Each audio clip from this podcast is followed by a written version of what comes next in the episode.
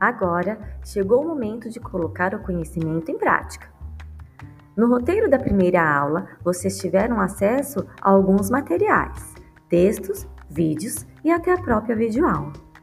Utilizem agora esta segunda aula para realizar a atividade proposta em aula.